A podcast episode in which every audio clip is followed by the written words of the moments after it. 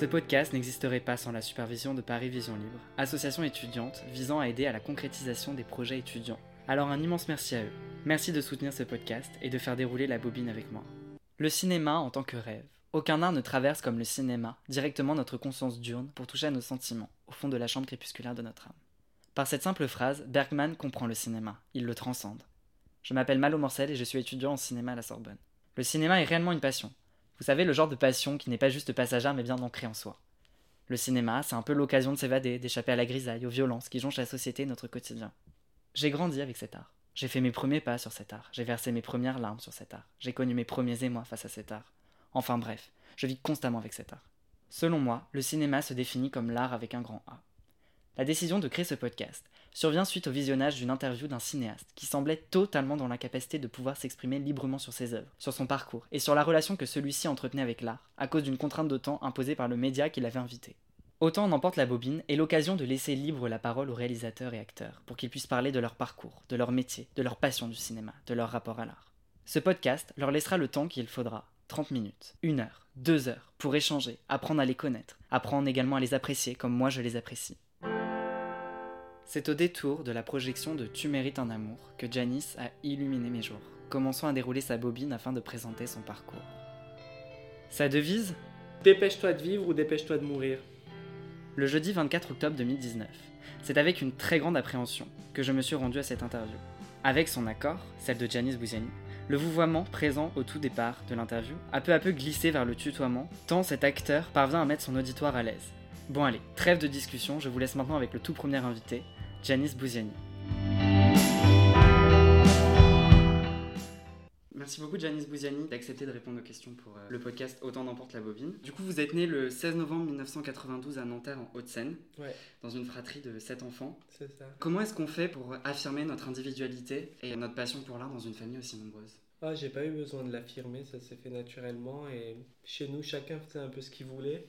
Donc il n'y a pas eu de il y a pas eu de souci par rapport à ça chez moi, ouais. Au contraire, on est tellement que qu'on n'a pas ce genre de problème. Et dans ta famille, chaque enfant fait des choses un peu euh, Ouais, différent. complètement différentes. Ouais, c'est ça. Ouais. Quel genre d'enfant tu étais? Qu'est-ce que tu souhaitais faire? Quelles étaient tes attentes, tes espérances dans la vie? Je sais pas, j'aimais beaucoup les animaux, honnêtement. Et peut-être que j'aurais été vétérinaire ou quelque chose comme ça, ou soigneur et tout. Mais ayant arrêté l'école au collège, j'ai fait une semaine en quatrième et j'ai arrêté. Pourquoi? C'était pas trop... Je sais pas. C'était pas trop pour moi, je pense. Le cadre et tout. Quelle approche ta famille avait-elle avec l'art? Dans le sens où est-ce que vous fréquentiez beaucoup les milieux euh, dits culturels comme les musées, les théâtres, les cinémas? Pas du tout. En fait, c'est... euh, mes parents, leur préoccupation, c'est plus de nous nourrir que, Ouais. de nous, que de nous ouvrir à la culture et tout. Parce que euh, que- ils venaient d'un d'un pays différent, ils parlaient pas trop la langue au début et tout. Donc au début, c'était plus nous nourrir et nous habiller plutôt que penser à aller faire des musées ou des cinémas et tout. Surtout avec sept enfants et tout, c'est... euh, bah, surtout à l'époque, c'était différent. En plus, il n'y avait pas Internet et tout. Aujourd'hui, même sans argent, on peut, on peut s'ouvrir à la culture et tout ça. Mais à l'époque, euh, à cette époque-là, en tout cas, non. Tes parents venaient d'où du coup? Maroc. Donc, Tu vas souvent au Maroc? Ouais, j'y allais souvent, ouais. Là, ça fait euh, un petit moment que j'ai pas été, mais oui, oui. Quel genre de film tu voyais quand tu étais plus jeune? Vers quel âge? Parce que très jeune, on regardait ce qui passait à la télé et tout. quoi. Ouais, mais euh, du coup, un Après, j'ai mon frère qui nous montrait beaucoup des films de Charlie Chaplin et tout, parce qu'il adorait ça. Ouais. Le, mon, mon plus grand frère. Et du coup, voilà. Plus des films comiques. Voilà, c'est ça. Ouais, mais quand même, euh, Charlie Chaplin, par exemple, dans Le Kid, c'est comique, mais c'est aussi un peu tragique et tout, quoi. C'est pas que marrant. Et quelles leçons t'en tires de ces Charlie Chaplin? Je tire pas vraiment de leçons, mais j'ai le souvenir que c'était vraiment, je trouvais ça vraiment poétique et, et beau et intelligent et tout, plus que, plus que des leçons. Avant de faire euh, une école de danse, parce que tu as Ouais. fait une formation de danseur, est-ce que tu as dû faire des petits boulots? Parce que du coup, en tant qu'étudiant, on est obligé, par exemple, euh, enfin, beaucoup d'étudiants sont beaucoup obligés d'aller faire vendeur euh, ou des choses comme ça. Est-ce que tu as dû faire euh, Ouais, des... En fait, j'ai commencé une fois au McDo et j'ai Ouais. fait la. En fait, on vous fait une formation Ouais. l'après-midi, le matin, et l'après-midi, on vous met dans une caisse ou un truc comme ça. Et moi, j'ai fait la formation le matin, donc on regarde plein de vidéos, plein de choses comme ça et tout, sur l'hygiène, sur ci, sur ça. Et après, j'ai fait, je crois, une heure en caisse. Et comme c'était un McDo à côté de la cité où j'habitais à l'époque, et tout le monde venait en fait. Et moi, je donnais à tout le monde parce que je pensais que c'était le McDo de mon père. Et, et du coup, euh, j'ai été grillé j'ai été viré. T'as été viré Dès le premier jour, ouais. Dès le premier jour. Ouais, parce que je donnais, je donnais, je donnais. je- Parce que ce qu'il faut savoir à l'époque, je sais pas si c'est comme ça encore maintenant, quand tu vis dans une cité, le McDo c'est vraiment la base quoi. Et du coup, euh, je l'ai dit à tout le monde et tout le monde est venu. Je me rappelle, c'était au McDo de la Défense. et, euh, et, du coup, tu as enchaîné avec d'autres boulots euh, derrière non, non, non, non, non. Est-ce qu'à ce moment-là, tu commençais à chercher des compagnies de danse? Non, pas du tout. Non, après, je suis parti à, à Londres quelques mois. Je crois que j'avais 16 ans. Euh, j'ai un peu auditionné et tout, ça n'a pas trop marché. Après, je suis rentré à Paris et j'ai travaillé pour quelques petites compagnies et tout. Après, je suis parti à Los Angeles et là-bas, j'ai commencé à travailler en tant que danseur. Après, je suis revenu à Paris. Justement, pourquoi être revenu? Parce qu'après, il y avait un problème de papier, ah de visa et tout. En tout cas, je devais rentrer tous les, tous les trois mois. Ah et après, à un moment, ça m'a saoulé de, de faire des allers-retours. Et t'es resté combien de temps exactement à Los Angeles? Euh, Un peu plus de neuf mois. Est-ce que tu ressens une différence au niveau artistique entre Paris et Los Angeles ou pas? Je trouve que la formation, elle est mieux là-bas. C'est plus, c'est plus fort, c'est plus complet. Mais la création, je trouve qu'elle est, elle est plus intéressante ici. C'est-à-dire? Ben, Artistiquement, je trouve, sans, sans être euh, pro-français ou quoi que ce soit, c'est qu'on a plus de choses à raconter, plus de... Bah, bah justement, une, une, richesse culturelle qu'il n'y a pas forcément là-bas. Après, là-bas, on, on d'un grain de riz, ils en font un truc ouf. Et ici, on met beaucoup de temps à, à s'autoriser. Justement, ici, peut-être qu'on réfléchit trop. On intellectualise trop les choses. Ouais, ouais. J'ai lu dans une interview que le cinéma est arrivé un peu par hasard dans ta vie, au, détour d'un filet aux fiches à McDonald's. Ouais, c'est vrai. Comment est-ce que. Bah, comme je t'ai dit, c'était la base, euh, le McDonald's, pour les gens de banlieue. Mais je peux pas trop raconter l'histoire parce que j'ai honte. Mais en gros, j'étais dans un McDo et on m'a proposé de faire euh, un film et j'ai dit. Euh, je crois, je, sais pas si j'avais dit oui. Non, j'ai pris la carte, je crois, et après j'avais envoyé des trucs, et la personne m'a contacté quelques mois après, et après ça s'est fait. Deux fois on m'a arrêté à la défense en plus, ouais. À la défense, il y a beaucoup de casting sauvage. Parce que j'ai même un ami avec qui j'étais au collège, qui a fait son premier film, le premier film de son premier film avec Keshish, et il, on l'avait arrêté, c'est Haussmann, on l'avait arrêté à la, à la défense aussi. Et on était au collège à l'époque quand on l'a arrêté. Une fois en sortant du McDo, ah, dans le McDo avec le filofiche, et une fois en sortant de GoSport. Je te jure, ça va en plus. Non, mais c'est ouf. Et Haussmann, pareil, il traînait à la défense et on lui a proposé de faire le film de Keshish. Et euh, pourquoi est-ce que tu penses que ça se fait là-bas? Non, je pense qu'il y a juste beaucoup de jeunes qui traînent là-bas. Ça doit être comme Belle Épine ou des trucs comme ça, des gros centres commerciaux et tout. Et que les directeurs de casting, quand ils veulent un, un nouveau visage ou quelque chose comme ça, ou quelqu'un qui n'est pas acteur, et eh ben, vont dans les, dans les centres commerciaux où les, où les jeunes traînent un peu. Quoi. Parce que quand tu traînes, tu as envie d'être dans un endroit où il fait chaud, c'est abrité du coup. Qu'est-ce que tu as ressenti au moment où, enfin, après ce fameux épisode du filet aux fiches? Rien, je me l'ai pété. C'est vrai? Parce qu'ils avaient demandé à moi devant les autres et pas aux autres. Pourquoi est-ce que tu as choisi toi? Bah, pas pour une raison particulière, juste parce que c'était au moment où ça correspondait, ou s'ils recherchaient un grand black, ça aurait pas été moi, ça aurait été le pote qui était avec moi. C'est juste que je pense parfois tu as des coups de chance et, et puis voilà. Ton premier grand rôle, tu le trouves dans L'Assaut de Julien Leclerc qui est sorti en 2010. Comment est-ce que tu l'as obtenu? Alors, c'était la période où je faisais beaucoup d'allers-retours aussi avec euh, Los Angeles et Montréal. Et je me souviens, mon, mon agent m'appelle et me dit voilà, il y a ce casting et tout. Et dans ma tête, je me suis dit bon, c'est impossible. Parce que j'avais une idée des terroristes qui font 4 mètres et qui sont barbus et qui ont 40 ans et qui sont tout ça. Mais j'y vais quand même et tout. Et, euh, et là, je passe un premier casting et on me rappelle le lendemain. On me demande de refaire un deuxième casting et on me rappelle encore. Après, je vois d'autres acteurs aussi qui viennent pour passer le casting. Je me rappelle Shems Damani et Ayman Saidi, on les passait ensemble. Et du coup, ça continue, ça continue. Et moi, il arrive un moment où je dois repartir à l'étranger. Donc, je dis à l'agent que je pars à l'étranger. Et hum, on m'appelle et on me dit, eh ben, il veut te rencontrer. Et il me dit, bah voilà, est-ce que tu veux faire le film? Et du coup, je suis pas parti. Et du coup, tu as abandonné ton idée de partir Ouais, du coup, j'ai euh, abandonné puisqu'on est resté, puisqu'il y avait beaucoup de, beaucoup de répétitions avec un coach et tout, un coach algérien. Beaucoup de rencontres avec les gens qui étaient vraiment dans l'avion pendant, ah pendant l'attentat. Ouais, ouais, on a rencontré des gens qui étaient. Ça, c'était génial.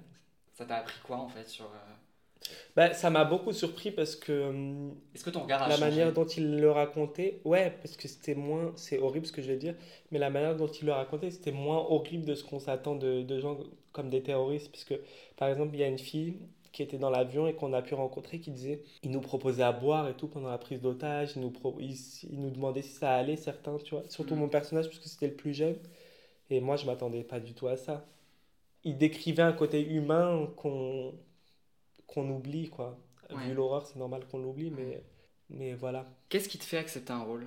Quand tu rencontres le réalisateur, ça fait beaucoup parce que la manière dont il en parle, la manière dont il défend, la manière dont il a envie de faire son film. Je pense qu'un film comme le film d'Afsia, si j'avais juste lu, lu le scénario Ouais. et que j'avais, j'avais eu aucune explication, je sais pas si ça m'aurait intéressé par exemple. Mais comme il y avait Afsia qui m'expliquait qu'elle avait cette volonté de faire ce film coûte que coûte, ben ça c'est, inspirant pour un, pour un acteur. Et comment est-ce que tu fais pour entrer dans un rôle? Comment est-ce que tu te prépares? Honnêtement, j'ai aucune technique, parce que j'ai pas fait de formation ni quoi que ce soit. J'essaie juste d'écouter le réalisateur et, et essayer d'être euh, instinctif et de le, et de le faire comme je ressens. Tu t'es pas dit, après par exemple l'assaut de Julien Leclerc, est-ce que je ferais pas une formation d'acteur pour, euh, Non, pour me perfectionner? Non. Non, non, parce que j'ai vu quelquefois des gens qui avaient des formations et j'avais vraiment pas envie de jouer comme ça. Moi, à partir du moment où tu as une technique, je pense que tu peux tricher, te reposer sur ta technique, te- tu vois. Alors que je me suis toujours dit, quand t'as pas de technique, en gros, tu es dans la merde, donc c'est, c'est, tu le fais à l'instinct, quoi. Donc tu peux pas tricher, tu peux pas mentir, tu peux pas. Après, tu es en galère parfois, parce que quand on te demande de pleurer 10 fois, t'as pas de technique. Tu arrives 3, 4 fois, ça va. Si t'es dans un bon jour, 5, 6, mais après, t'as plus de. Et justement, comment est-ce qu'on fait pour dépasser ce... Moi, je me supplie intérieurement. Je me dis, s'il te plaît, Janice, t'affiche pas le pauvre, le réalisateur, il a trop besoin. Je me supplie. Ok. C'est vrai, je te jure. Ou je m'insulte, je me dis, ah, t'as- pas honte, t'es nul, des choses comme ça. Mais je me parle beaucoup. Quoi qu'il en soit, je fais que de me parler tout au long du. Même pendant le maquillage, même pendant le costume et tout, je me parle, je me parle, je me parle, parce que Je je. te rentre dans le... Ouais, ouais, parce que je sais que sinon. C'est une manière pour moi de me concentrer, je pense. Il y a beaucoup de réalisateurs qui disent que la danse t'a permis d'avoir un rapport au corps qui est différent Ouais. dans ton jeu, etc. Qu'est-ce qu'on te dit concrètement? Ouais, c'est ce qu'on me dit. On me dit que c'est différent, que euh, j'occupe l'espace différemment et tout, mais honnêtement, je m'en rends pas du tout compte. Je Là, je l'ai vu il y a quelques jours parce que j'ai été faire le film de Yamina Benguigui et j'avais une scène et à un moment, on regarde au combo avec euh, l'autre actrice et j'ai j'ai réalisé juste 30 secondes parce que j'ai réalisé que je bougeais beaucoup et qu'elle était très, elle, très statique. Et euh, c'est là que je me suis dit, ah, peut-être que. Mais j'ai pas aimé hein, parce que je bougeais trop. Et on te l'a dit ça Que tu bougeais trop ou pas? Non, on me l'a pas dit comme quelque chose de mauvais. On m'a dit, on m'a dit ah c'est cool, tu pas, c'était pas une critique. Mais alors pourquoi du coup t'aimes pas? Quand tu dis... euh, Parce que j'aime les choses quand c'est très posé, très carré et tout. Et moi c'est un peu plus aérien. T'as travaillé aussi à la direction artistique du Crazy Horse, Ouais. qui est un cabaret euh, parisien. Donc là, t'as collaboré avec Ali Madavi, qui est un photographe iranien. Que j'adore. Aussi Philippe Découfflé, Ouais. Que j'adore aussi. Mais plus Ali. d'accord, qui a mis du coup en scène la cérémonie euh, de clôture des Jeux Olympiques en Ouais. 92 à Albertville. Ouais. T'as collaboré aussi avec la danseuse Dita Vantese, les actrices Ouais. Clotilde Courreau, Noémie Lenoir. À ton avis, pourquoi est-ce qu'on t'a choisi toi pour être à la direction artistique de ce Crazy Horse En quoi ton regard a amené quelque chose de Honnêtement, nouveau sur- encore une fois, je crois que c'est aussi beaucoup de chance parce que j'ai rencontré Ali quelques semaines avant qu'on lui propose d'être le directeur artistique du Crazy Horse et on se rencontre et on parle beaucoup beaucoup du Crazy alors qu'il y était même pas. Et un jour, il me dit "Ah, est-ce que tu veux collaborer avec moi au Crazy? Et pareil, encore à chaque fois, il m'arrivait des choses quand je devais repartir à l'étranger et au final, j'ai accepté. Et je pense que c'est juste parce que j'étais passionné de cet endroit et que j'aimais beaucoup cet endroit et que hum, voilà, je pense que c'est pour ça qu'il m'a proposé. Et pourquoi cet endroit du coup? Parce que je trouve que c'est un des cabarets où on tourne moins le truc, le côté marrant de la femme, le côté un peu nunuche, pas comme au, au Lido et au Moulin. Non pas que j'aime pas, c'est, c'est juste un, un, un délire, mais qui me touche moins. Et je trouve qu'au Crazy, on, on va vers une, une, une part plus sombre, plus sensuelle, plus, plus forte de la femme. Et j'ai trouvé ça toujours ma- magique et magnifique. Et le show, est, pour moi, c'est un des plus beaux shows au monde depuis toujours. Et du coup, euh, voilà pourquoi c'était un endroit qui me, qui me fascinait plus que les autres. Et c'est tout petit, et c'est, et, et c'est une histoire de famille, le crazy et tout, donc c'est, ça me plaisait beaucoup. T'as vu d'autres shows dans ce genre-là quand t'étais aux, aux États-Unis ou... Bah, j'ai vu des shows du Cirque du Soleil, mais en fait, honnêtement, il n'y a rien qui ressemble. Même quand, même quand c'est copié, même quand c'est... Il n'y a rien comme le Crazy Horse. Et, aujourd'hui, je crois depuis 2011, il y a une directrice qui s'appelle André Dessenberg et elle fait tellement bien son travail que c'est parce que c'est facile une fois qu'il n'y a plus les gens de la famille, que le truc se perde et tout. Et elle, André, elle a un côté où, où elle sait tellement ce que c'est que le crazy, où elle s'est tellement renseignée, où elle est tellement passée par d'autres shows, par, parce qu'elle était au Cirque du Soleil aussi avant, qu'elle garde vraiment l'identité et l'ADN de, de ce lieu. Et c'est ça qui, ça qui fait que ça perdure et qu'il n'y a aucun autre show qui est pareil, même si c'est copié, même si c'est... D'ailleurs, c'est pour ça qu'il y a des grands, des, des artistes incroyables qui, qui, veulent être associés au Crazy, comme Rihanna, Beyoncé qui a fait son clip au Crazy Horse, qui reprend des numéros du Crazy Horse pendant sa tournée. C'est, c'est pas pour rien. Et tu continues à y aller un peu ou pas? Bah écoute, c'est bizarre parce qu'on s'est écrit avec André il y, a, il y a quelques jours et je lui ai dit Ah, j'ai envie de venir à une répète. J'ai pas envie de voir le show, mais j'ai envie de venir à une répétition. Elle m'a dit, ah oui, il faut que tu viennes et tout. Et pourquoi une répétition? Bah, Parce que c'est là où on voit que les choses, les choses évoluent, les, les petits détails, les petits... Le show, c'est bon, je le connais par cœur. J'ai été là-bas pendant 4 ans. Et, euh, mais une répète, c'est cool parce que tu vois les nouvelles filles, les nouvelles... Et c'est là où tout se crée, quoi. Est-ce que tu penses que tu fais du coup partie intégrante de cette famille-là ou pas, du Crazy Horse? Oui, franchement, oui, oui, oui. Ouais.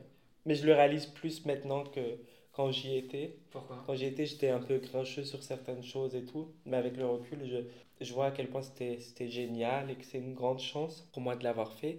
Et je crois qu'avec oui, avec Philippe, Ali et moi, on était les, les, premiers hommes à intégrer le cabaret après Bernardin, donc le créateur qui est décédé. Donc euh, ouais, ouais, c'est une, une, grande chance. Après, euh, tu as doublé euh, Le Chat du Rabbin en ouais. 2011, qui est ton premier film d'animation, qui diffère totalement de ce que tu fais habituellement, c'est-à-dire que quand, enfin, du coup, comme c'est du doublage, ouais. tout ce qui est le rapport au corps, etc., va complètement ouais. être modifié. Et euh, qu'est-ce que ça change concrètement par rapport à, à un travail d'acteur euh, où là, justement, le corps est vachement demandé, vachement présent, et qu'est-ce que la voix fait que... Bah, c'est aussi vachement demandé, parce qu'on te demande de le jouer. Je sais pas, ça dépend, je sais qu'il y a différentes techniques pour le doublage, mais je sais que Johan, comme, comme justement il voulait faire des films aussi et tout après, il a pris vraiment des comédiens et pas des gens qui font que du doublage. Parce qu'il y a des, des comédiens, ou je sais pas comment on appelle ça, mais qui font que du doublage. Et lui, non, il voulait des gens qui des gens de la vie de tous les jours et qui tournaient dans, dans des films et tout. Du coup, il voulait vraiment qu'on joue le, le jeu. Et en fait, ce qui nous a beaucoup aidé, c'est que on avait nos personnages déjà prêts. On n'a pas enregistré sur un, sur un fond noir ou vert ou quelque chose comme ça. Du coup, on voyait vraiment comment nos personnages se déplaçaient, comment tout ça. Je sais que le personnage de Zlabia, mon personnage à moi, le disciple, Zlabia, il est interprété par Afsia, et ben tout était déjà prêt, donc on voyait, donc ça nous inspire, ça nous aide forcément dans l'énergie, dans, dans tout ça. Mais c'est vrai que c'est dur, ouais. c'est beaucoup plus dur. Ouais. Donc là, forcément, du coup, tu rencontres Avzierzi. Ouais. Donc, comme tu l'expliques, qui est plus qu'une simple collègue, tu la ouais. considères un peu comme une sœur en quelque sorte. Euh, du coup, Avzierzi. Elle me réveille, elle est horrible. Elle te réveille? Ouais, elle est. Aujourd'hui, elle alors que je suis un peu malade, aujourd'hui, elle m'envoie un message à quelle heure? Et là, c'est tard, hein, à 8h30. Et c'est tard, 8h30. Ah ouais, parce que d'habitude, c'est quelle heure? Ah, 7h et tout, tu fais quoi? C'est son message. Du coup, qui est la révélation de la graine et le mulet d'Abdi ouais. Keshish en 2007. Révélation, ouais. Ouais. Quelles sont les qualités artistiques que tu apprécies chez cette femme? C'est la fille qui travaille le plus au monde que j'ai jamais vue. C'est hallucinant. Elle est toujours sur un truc, elle est toujours. Euh, elle a ça et elle a un instinct incroyable. Et ses choix sont. Elle pourrait aller dans la facilité. C'est comme ce que je disais, je sais plus à qui je disais ça, mais je disais avec sa carrière, elle aurait pu juste se contenter d'être actrice et tout mais elle a été se casser la tête à monter son film toute seule, sans financement, mmh. sans rien, alors qu'elle aurait pu attendre quelques mois et, et, sans prétention avec son nom et tout, elle aurait pu rencontrer des producteurs et tout aurait pu être fait dans, le, dans un certain confort et tout. Mais non, à ce moment-là, elle voulait le faire et, et, et, ça, je trouve ça admirable, quoi. Là, je, je m'extrais de, des qualités artistiques. En un mot, comment est-ce que tu la caractériserais? Acharnement. S'ensuit la réalisation de Burkarnak en 2015 avec Avzerzi. Ouais. Pourquoi est-ce que tu as voulu te lancer dans la réalisation alors que tu avais fait quand même le doublage, l'acteur, la performance je, Honnêtement, je voulais pas. Je me rappelle, c'était une période où, euh, où j'étais parti quelques, j'étais quelques jours à New York et on avait une amie en on a toujours une amie en commun qui s'appelle Julia Melkonova qui elle travaille dans la mode et qui voulait monter une boîte de prod. Et un jour, elle m'appelle, elle me dit Ah, est-ce que tu veux pas faire un court métrage ou quelque chose comme ça? Pour toi, ce serait une, un truc pour essayer un truc nouveau. Et pour moi, ce serait me permettre de produire quelque chose. Et donc, je lui dis si. Et euh, elle me dit Bon, bah, viens, on le fait dans 15 jours. Et je lui dis, mais c'est pas possible, ça. Faut déjà que j'écrive, faut que je pense à une idée. Elle me dit, mais non, tu m'avais parlé d'une histoire qui te faisait rire et tout. Du coup, on a fait ça vraiment. Je rentrais une semaine après, on tournait déjà. Et comme il y avait Afsia, il y avait, il y avait que des gens que j'aime sur le, sur le tournage. Il y avait ma tante, il y avait, il y avait ma soeur, il y avait Afsia, il y avait mon, mon meilleur pote, il y avait. C'était que un truc, c'est un, un truc de famille, quoi. Pourquoi avoir choisi justement ce côté familial? Parce qu'au moins, t'as pas de souci d'ego parce que tu peux leur demander ce que tu veux, parce qu'ils sont là pour les bonnes raisons, parce qu'ils m'inspirent plus que des acteurs, et puis voilà. Et quand je dis famille, j'inclus Afsia, parce que c'est la famille, quoi. Et du coup, on pouvait tourner comme on voulait, il n'y avait pas de chichi, il n'y avait pas de... Et si c'était à refaire, je ferais la même chose. Burkarnak, c'est l'histoire d'Ali, ouais. qui est un jeune homme qui s'est converti par Putain, c'était Ali déjà on oui, comme ton personnage dans Ouais, en fait, c'est réaliste qu'on lâche pas ce nom. Ouais. Et du coup, qui. Des... Enfin, qui... C'est parce qu'on adore Ali Madavi. Alors, à chaque fois ah qu'on a un nom masculin à donner, on donne Ali. Ah ouais Avec Afsia, ouais. Et elle le connaît aussi du Ouais, oui, je les ai présentés, il l'a shooté tout, plusieurs fois et tout. Ouais, on il l'adore aussi. Donc c'est l'histoire d'Ali, qui est un jeune homme qui s'est converti par amour, qui tombe sous le charme d'une amie de sa femme, Samira, qui porte la burqa. Ouais. Est-ce que tu as ressenti une angoisse à aborder le thème de la religion ou pas? Est-ce que du tout, parce que déjà, c'était en 2015 Oui. Ouais, déjà en 2015, il n'y avait pas autant de polémiques sur le voile et tout. Et pas du tout, parce que moi, j'ai pas d'angoisse sur les choses qui me posent pas de problème. Parce que pour moi, chacun fait ce qu'il veut. J'en parlais hier à une amie, je disais, moi, le voile, ça m'a jamais dérangé autant qu'une femme qui veut se prostituer. ou que Je trouve qu'on devrait justement leur laisser le choix, et c'est ça la vraie liberté. Après, la seule chose qui me gêne, si on parle de voile et tout, c'est quand c'est complètement couvert. Pas que ça me gêne, mais c'est parce que tu as envie de voir un visage, tu as envie de voir la personne à qui tu parles, et, c'est se mettre sur un pied d'égalité, tu vois, c'est juste ça. Mais sinon, non, en soi, que les cheveux soient couverts ou pas, je m'en fous. Tout le monde devrait s'en foutre. Et quand on dit elles sont soumises et tout, bah, personnellement, non, parce que j'en connais plein, elles ne sont pas soumises. Ce serait comme de dire que toutes les prostituées sont soumises. Il y en a qui sont soumises, mais il y en a qui le font avec plaisir. Et, et je pense que l'homme, en particulier, il n'arrive pas à admettre que la femme soit assez forte pour décider pour elle-même de se prostituer ou de se voiler. Et ça, c'est une angoisse de l'homme de vouloir tout contrôler et tout, parce que la plupart du temps, dans les médias, quand on voit des gens en parler, c'est des hommes. De quoi tu parles? T'as jamais été touché par ça, t'as jamais été, t'as pas cette sensibilité là. Donc je comprends pas toute cette polémique sur sur le voile. Et aujourd'hui, on est dans un pays tellement libre que si une fille voilée, elle est oppressée, t'inquiète pas qu'elle a juste un numéro à faire pour être entre guillemets délivrée. Pareil pour une prostituée, pareil pour tout ça. Je trouve qu'on cherche des problèmes là où il y en a pas. Est-ce qu'aujourd'hui, du coup, tu referais Burkarnak Je le ferais en pire. En Comment Bien sûr. Bah, là, je trouve que j'étais trop euh, mignon. Tu chercherais la polémique un peu? Mais ici, c'est tellement facile. T'as même pas besoin de chercher. Juste là, s'il sortir aujourd'hui, ça ferait la polémique. Il n'y a même pas besoin. C'est les, les médias français, c'est tout, tout, pourri. Honnêtement, c'est tellement simpliste, c'est tellement. Là, on m'a envoyé une vidéo d'une jeune fille, je sais plus comment elle s'appelle, qui a été sur un, un plateau télé mais tu avais l'impression qu'ils étaient tellement tous contre elle, c'était tellement pas partial. Le, plateau, c'était tellement. Genre, elle était agressée de toutes parts et c'est ridicule. Et euh, ils avaient tellement leurs idées préconçues. Et je trouve, j'ai trouvé le journaliste, je sais plus comment il s'appelle, mais il prenait tellement parti et je trouve ça tellement ridicule venant d'un journaliste de prendre parti parce que tu es là pour interviewer, tu pas là pour prendre parti. Il était là, oui, je cite telle personne qui est quand même un grand philosophe musulman non Mais oui, mais tu, si tu le cites, tu dois aussi chercher son pendant, tu vois. Ah bah si lui le dit, c'est que c'est vrai. Mais c'est ridicule. Et j'ai trouvé ça tellement mal fait. Mais heureusement qu'elle était tellement apte à, à répondre et à, et à s'exprimer. Et, euh, et, du coup, elle, elle, reçoit beaucoup de soutien, mais je trouve ça triste qu'elle doive en venir à ça et que, qu'on ait besoin d'une, d'une porte-parole pour parler de, du voile et de l'islam. On ne devrait même pas avoir besoin de ça. quoi. Il y a une angoisse en tout cas qui fait un peu trembler le milieu du cinéma. C'est euh, les films issus de plateformes de streaming comme Netflix. Je sais pas si tu es au courant ouais, ou pas. mais moi je trouve ça dommage par contre. Alors, est-ce, que, est-ce que, tu le ressens, est-ce que tu le ressens ou pas dans le milieu? Ben, Je trouve que, qu'aujourd'hui, du coup, comme il y a toutes ces choses-là, il y a beaucoup de choses qui sont bâclées. Et moi, j'ai pas, j'ai pas Netflix et j'ai pas toutes ces choses-là, mais quand on m'a montré des choses de Netflix et tout, pardon, mais ça n'a pas le niveau de, de film cinéma, ça a pas le... Même en tant qu'acteur, je trouve que c'est tellement à la chaîne, c'est tellement... Il y a 15 séries qui sortent. Non, moi, c'est, pas un truc qui... Je pense que ça va s'essouffler, parce que le cinéma, ça a toujours été là, et ça, et ça sera toujours là, et il y a un truc particulier au cinéma, et il y a une intention particulière. Et quand tu vois un film au cinéma, il est filmé différemment. Après, si ça permet à une petite partie de faire leur film, parce que le cinéma c'est quand même dur à atteindre, et ben tant mieux, mais je pense pas que ça remplacera le cinéma. Il y a un film de Bong Joon-ho qui a fait scandale sur la croisette, qui s'appelle Okja, qui est sorti en 2017. Oui. Je sais pas si t'es au courant Ouais, de ça. ouais, avec euh, Tilda Swinton. Tilda Swinton, ouais. Ouais. Donc c'était un film qui était issu de la plateforme euh, d'une plateforme Netflix, ouais, et qui du coup était dans Il était là en était sélection. en compétition. Est-ce que tu penses que tous les films doivent avoir leur place dans ce festival?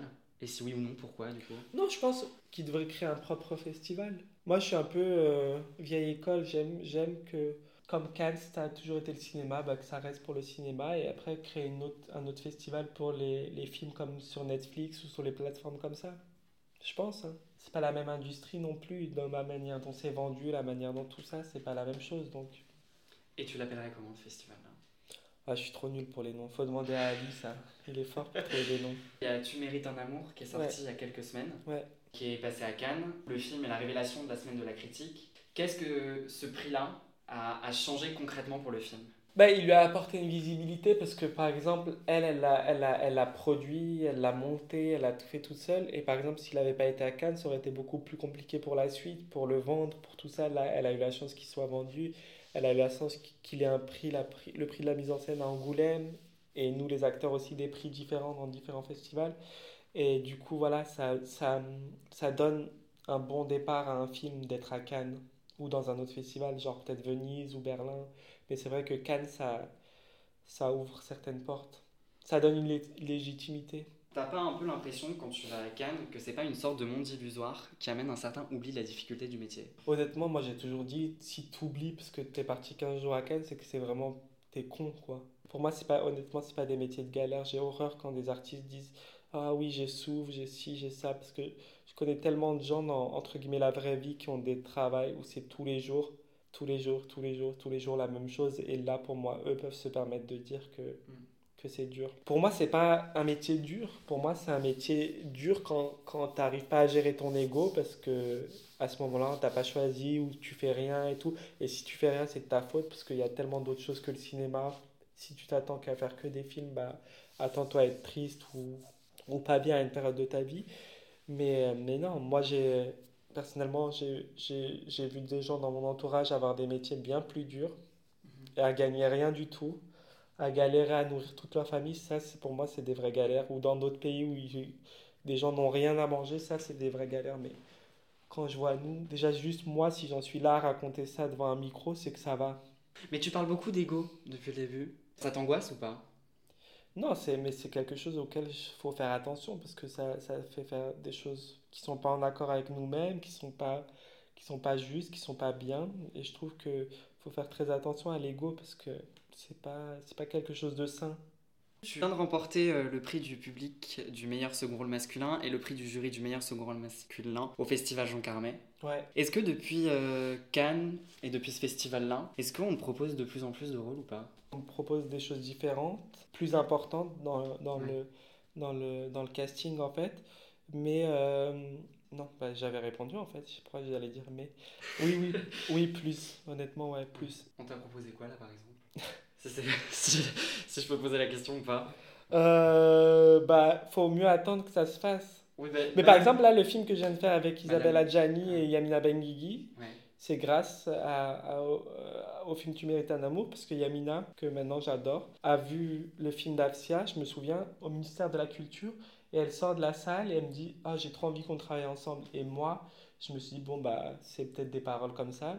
Et quelques temps après, on m'appelle et on me fait faire des essais costumes, et j'étais sur le tournage quelques semaines après. Ça, c'est c'est le bon côté des choses. Pareil pour Madame Claude, je n'aurais pas fait si j'avais pas fait le film Tu mérites un amour, puisque Sylvie m'a rencontré sur, euh, sur le film et il n'y avait pas de rôle masculin pour moi à la base, Parce que et c'est un, c'est un film qui aborde le thème de la prostitution. féminine. Ouais.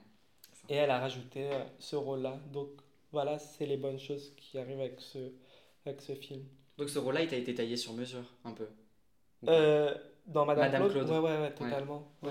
Alban, il n'existait pas, le rôle d'Alban n'existait pas à la base. Quand on regarde ton parcours, euh, on se rend compte vraiment d'un éclectisme, c'est-à-dire Tu mérites un amour qui est un drame, Madame Claude qui aborde euh, le- des thèmes vraiment sociaux, Mhm. L'assaut qui est un thriller, Le chat du rabbin qui est un film d'animation. Est-ce que tu penses que il faut avoir une personnalité éclectique pour arguer le fait d'être un bon acteur? Moi, j'aime pas l'idée d'avoir une personnalité écl- oh, pas à dire- Éclectique. éclectique, ça veut dire que t'es un peu. euh, Non, faut juste avoir une ouverture, je pense. Et pour pas se dire, ah, qu'est-ce que je vais faire avec ce rôle, qu'est-ce que. Je pense qu'il faut toujours penser à un rôle comme quand on est enfant et qu'on joue. On n'a jamais vu un, un, un, Indien ou un cow-boy de notre vie, mais pourtant on, on, on le joue.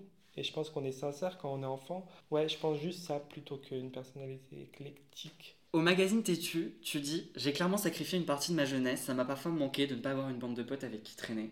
Est-ce que tu penses que l'art amène une maturité précoce qu'il est difficile de contourner? Quand tu es dans un environnement qui n'a pas cette sensibilité, par exemple, moi, euh, comme je t'ai dit, les problèmes chez moi, c'était différent. C'était pas euh, quel film on va voir ce soir, quelle expo on va voir, c'était plutôt euh, des trucs plus, hum, plus terre à terre.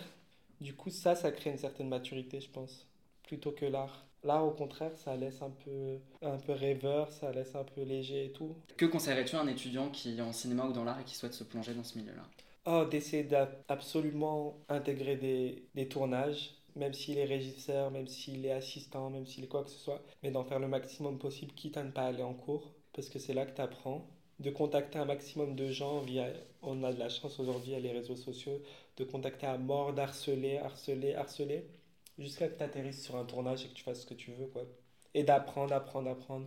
Et regarder beaucoup de films, et pas que des films récents. Et puis voilà. Donc c'est parti maintenant pour la, pour la deuxième partie qui s'intitule La Madeleine de Janice Bouziani. Ok. T'avais euh, un travail à faire? Ah. Je vois ton regard, tu... Pour le film? Oui, voilà, c'est Ah, ça. Et t'as choisi un extrait du long métrage euh, de Clint Eastwood. Ouais. Parce qu'en fait, dans cette partie, tu devais choisir un film qui t'avait inspiré, ouais. qui continue de t'inspirer aujourd'hui, qui est Sur la route de Madison, qui est sorti en 1995. Ok. tu te rappelles pas je savais pas qu'il était. était- En 1995. Ce film raconte du coup la passion amoureuse brève d'une mère de famille qui est incarnée par Meryl Streep avec un photographe de passage qui est quant à lui incarné par Clint Eastwood. Ouais. Tu as choisi euh, la scène de fin, donc celle où on peut voir le personnage incarné à l'écran par Meryl Streep, Francesca Johnson, qui est obligée de faire un choix, soit celui de la passion qui est représenté par Robert Kincaid, ou de choisir quelque chose d'un peu plus rangé, une certaine sécurité, du coup qui est incarné par son mari. euh, Mhm. Quel choix aurais-tu fait? Est-ce que tu aurais choisi la passion ou la sécurité? J'aurais supplié euh, que les deux acceptent les deux. Mais la sécurité, parce qu'elle avait des enfants. Si j'avais juste eu à choisir entre deux, deux, deux amours, j'aurais peut-être choisi la passion. Elle, elle, je pense qu'elle est restée pour ses enfants, pas pour son mari. Mais s'il n'y avait pas eu d'enfants en jeu, j'aurais choisi euh, la passion, je pense. Et pourquoi? Bah parce que c'est fait pour ça, l'amour, c'est pas fait pour la sécurité. Mais si j'avais eu des enfants, oui, je serais resté peut-être. Mais j'aurais regretté. Si je te dis sur la route de Madison, qu'est-ce que t'évoque le titre? Une image qui te vient instantanément en tête? Euh, elle et son jeu et sa manie. Et lui aussi, ils sont incroyables. Et ses images, ses couleurs, ses... Leur, leur façon de jouer, elle est incroyable. Ça te donne envie d'arrêter le métier, quoi. Je dis, laisse des professionnels faire. laisse ceux qui savent faire ça, le faire bien comme il faut. Ouais, ça m'inspire ça.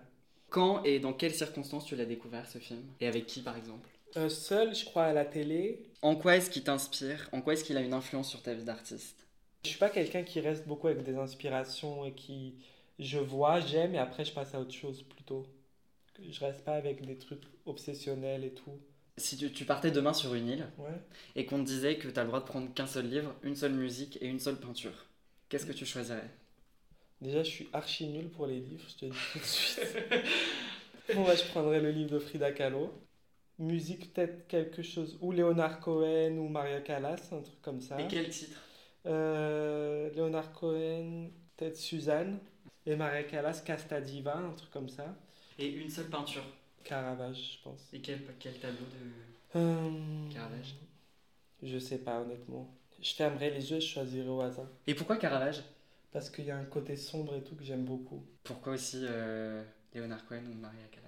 Parce qu'il y a aussi un côté sombre que j'aime beaucoup. pourquoi, et que c'est pourquoi, des talents incroyables et que...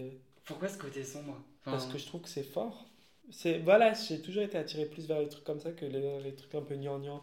C'est comme au Crazy, plus le Crazy que le Moulin Rouge par exemple, parce qu'il y a un côté plus, euh, plus, plus profond. Quand je dis sombre, c'est pas un truc de dépression, Oui. c'est un côté de profondeur. Alors que c'est pas forcément vrai, parce que dans l'humour, dans la joie et tout, il y a, il y a aussi de la profondeur, mais elle est différente. Donc maintenant, c'est parti pour la troisième partie qui s'appelle Vol au-dessus d'un nid de questions. Ok. Donc là, c'est des questions un peu qui n'ont aucun, aucun lien entre elles. C'est des gens qui sont, qui, ont pu, qui sont venus suite au fait que je, que je leur ai dit que je t'invitais et qui m'ont posé des questions et du coup, Ah, ok. je les retransmets. T'as pas dû en avoir beaucoup. Comment T'as pas dû en avoir Ah beaucoup. Bah si, et bah détrompe-toi quand même. Bah alors forcément j'ai fait le tri. Hein. Ouais, ouais, bah, j'ai- quand même fait le tri. Euh, du coup la première c'est as-tu un amour inconsidérable pour la comédie, pour la réalisation ou pour la danse? La comédie. Parce que je sais pas, parce que c'est là où je m'épanouis le plus euh, en ce moment. Et je trouve que dans la comédie, ça peut regrouper les trois. La réalisation, la danse et, et la comédie. Penses-tu qu'il faille être passionné de cinéma pour faire du cinéma? Non, honnêtement, non. Faut aimer, mais euh, faut être passionné de plein d'autres choses. Et c'est ce qui te nourrit et c'est ce qui fait que tu le fais bien. Mais si t'es passionné que de ça, je sais pas, ça me, ça m'aurait un peu bloqué. Quel est le point fort et le point faible du cinéma? Les points forts, c'est que ça peut faire passer des messages. Et les points faibles, c'est que ça peut faire passer de mots de pas bons messages. Quelle est selon toi la recette idéale d'un film? Un réalisateur qui a une idée forte et qui est fort, un bon casting, et voilà. Un acteur ou une actrice avec euh, lequel ou laquelle tu souhaiterais travailler? Mort, peut-être Romy Schneider. Voilà. Vivant, je voulais tourner avec Isabelle Adjani et ça s'est fait la semaine dernière, donc je suis trop content. Tu C'est fait, ouais. Elle me suit sur Instagram. J'étais trop content. je te Et, euh, et en homme, c'est ça? En homme, je voulais, je sais pas pourquoi, je voulais trop Jacques Villeray. Je, euh, on va comprendre alors que j'ai vu qu'un film avec lui. Mais je disais tout le temps ça quand j'étais plus jeune. En français, je parle. hein. Ouais. Et en vivant, en homme, euh, Fabrice Lucchini. Ouais, va comprendre pourquoi. Je sais, tout le monde me dit pourquoi, mais je sais pas. Entre nous deux, ça peut être le bordel, alors j'ai- j'ai hâte de voir. Américain du coup? En, en homme vivant, euh, Daniel Day-Lewis. Et en femme, Meryl Streep, je pense. Et en mort, Humphrey Bogart en homme. Et en femme, Catherine Hepburn, je pense. Si je te dis le mot art, qu'est-ce qui te vient en tête? Euh, la vie de tous les jours. Parce que pour moi, l'art, il est partout dans la vie de tous les jours. Il nous entoure partout. Même euh, une bouteille d'eau, il y a écrit quelque chose, ça a été réfléchi par, par quelqu'un qui a peut-être fait des études d'art ou qui a été inspiré par un truc qu'il a vu et tout. Alors, je pense qu'il est partout, l'art. Faut pas le, le fermer. Quel tournage t'a le plus marqué? Et pourquoi? Tu mérites un amour parce que c'était trop bien, c'est parce qu'on était en famille, parce que, parce que c'est tourné ici, et parce que ouais, c'est tu mérites un amour. L'assaut aussi, c'était c'était génial. Mais même Madame Claude, c'était aussi génial parce que l'ambiance était trop bien. Et Il faisait chaud, on était dans une piscine, il y avait de la musique. Et qu'est-ce qui change entre ces trois tournages? Enfin, qui fait Les que... réalisateurs, leur Et- manière d'être et tout, tu le ressens sur le tournage. Ah ouais? Tu vois tout de suite la personnalité d'un réalisateur avec l'atmosphère qu'il y a sur, euh, sur son tournage. Ouais. Mais l'assaut, c'était génial, parce que l'assaut, c'était comme si j'étais euh, un petit enfant à qui on demandait de jouer au cowboy et tout, donc ça, c'était- super. Avec quel chorégraphe aimerais-tu avoir une performance artistique? Bah, J'aurais bien aimé Pina Bausch, mais c'est trop tard maintenant. Béjar aussi, mais c'est trop tard aussi. Contemporain, je sais pas, bah, peut-être Philippe. Une expérience dans ta vie qui t'a marqué? De commencer au Crazy, ça m'a beaucoup marqué, ouais. Est-ce que tu as des talents cachés encore à ce jour ou pas? Non, non, hélas. Tu chantes pas ou... Non, J'aimerais, je, je pensais que je chantais bien. Est-ce que, est que, est que je peux te demander un truc ou pas? On me l'a fait sur LCI Quoi? déjà. De devoir chanter? Ouais. Non. Tu veux pas chanter Même un petit truc, Parce que même... tu sais, quand je chante dans le film, moi je pensais que je chantais bien parce qu'ils me disaient, mais en fait, à la, à la sortie, ils m'ont avoué qu'ils me sauçaient pour, euh, pour que j'en fasse des tonnes et en fait, je chante trop mal. Et euh, ton souvenir marquant d'un tournage? Peut-être l'assaut parce qu'on a rencontré des gens qui étaient vraiment dans l'avion, les, les, vrais, les vrais otages, la famille des gens qui étaient dans l'avion et tout et tout. Peut-être ça. Bon, du coup, maintenant, c'est parti pour la quatrième euh, partie, euh, qui s'appelle À bout de phrase. Donc là, t'as deux propositions et tu dois en choisir une seule. Si je te dis Avzerzi ou Philippe Découfflé, c'est mille fois. doublage ou performance d'acteur, Performance d'acteur. interprété ou représenté, Représenté. Paris ou Los Angeles, Paris, mille fois. Parapluie de Cherbourg ou Demoiselle de Rochefort, Hmm, parapluie. Truffaut ou Godard, Truffaut. Plus romantique, je pense. Plus doux, je trouve, que Godard. audace ou retenue, Mais audace dans la retenue. Parce que trop d'audace, c'est dégueulasse. Et trop de retenue, c'est chiant. César ou Oscar? Oscar. Non, César, César. Et si je te dis liberté ou égalité ou fraternité? Bah, liberté. Parce que dans la liberté, tu peux retrouver tout ça, non? Je vais te laisser carte blanche pendant 1 minute 30. Ok Tu peux passer un message à quelqu'un, un message politique, économique, social, environnemental, tout ce que tu veux. En plus, je sais que je vais dire quelque chose et quand vous allez partir, je vais dire fuck, j'aurais pas dû, j'aurais dû dire ça. Je vais avoir d'autres choses qui vont me venir en tête. Qu'est-ce que je dois dire? Oh mon Dieu. Aidez-moi. Peut-être ce que je pourrais dire, c'est que avec tout ce qui se passe aujourd'hui, toutes les, les choses que, qu'on n'accepte pas, les, les différences qu'on n'accepte pas et tout, si j'avais une petite voix à donner, eh ben, j'aimerais qu'on, qu'on parle à tous ces enfants qui vont à l'école et tout, et que dès, dès leur plus jeune âge, justement, on les ouvre à toutes les possibilités, aux différences sexuelles, aux différences de genre, euh, aux différences de culture, de religion, de tout ça. Parce que je pense c'est plus on le fera jeune, plus ils seront entre guillemets ouverts. Je déteste ce mot être ouvert. Comme si on était fermé. C'est juste qu'on qu'on connaît pas en fait. Et que voilà, ouais, tout passe par, euh, tout passe par l'éducation et que les instituteurs, les maîtresses et tout ont un grand rôle à jouer. Je pense s'ils prenaient 15 minutes par jour pour leur parler d'un truc qu'ils ne connaissent pas ou qui, auquel ils sont pas touché socialement. Par exemple, si tu vis dans une banlieue défavorisée, bah forcément, tu as un truc où tu es moins amené à, à côtoyer l'art ou à côtoyer certaines différences et tout. Et ben, je pense que si on leur apporte par petites touches et tout, ça va forcément faire des choses euh, positives pour la suite. Tout passe par l'éducation et que c'est super important de, d'apporter de nouvelles choses aujourd'hui dans les écoles et pas que juste un programme euh, scolaire euh, traditionnel. Tu la trouves par archaïque, du coup, l'école? Ben ouais, parce qu'au final, après, on, on, on, on t'apprend des choses basiques, mais on t'apprend pas à la vie. Et, et aujourd'hui, avec tout ce qui se passe, avec les réseaux sociaux, avec tout... Je sais que, par exemple, nous, euh, dans nos écoles, on n'a jamais entendu parler de transgenre. Et forcément, dans nos vies, on va être amené à en, à en côtoyer de plus en plus. Alors, c'est bien d'être aussi ouvert à ça et de savoir que ça existe, parce que je suis sûr que aujourd'hui les enfants, ils pensent que ça n'existe pas. Non, mais c'est vrai. Tu vas dans une école primaire, tu leur en parles, ils vont peut-être te dire mais c'est quoi?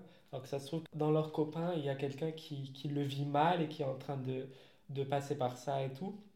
Je prends cet exemple comme un autre où, une petite qui, elle, chez elle, elle voit un truc où il y a des gens voilés, des choses comme ça, et que dans son école, et ben, on en parle comme un truc horrible et tout. Alors, elle doit rentrer chez elle en, en, en se disant dans sa tête que peut-être que ce que fait sa mère ou son père, c'est horrible alors que ça ne l'est pas. Je pense qu'il y a un tas de choses comme ça à, à, à intégrer à, à la société française, en fait, parce qu'aujourd'hui, on, on est tellement dans une nouvelle ère avec l'Internet, avec tout ça, que, qu'il faut ouvrir à ça, je pense, l'école. Bon, bah merci en tout cas, Janice Bouzani, d'avoir Bah accepté merci à vous. euh, aux questions. cool.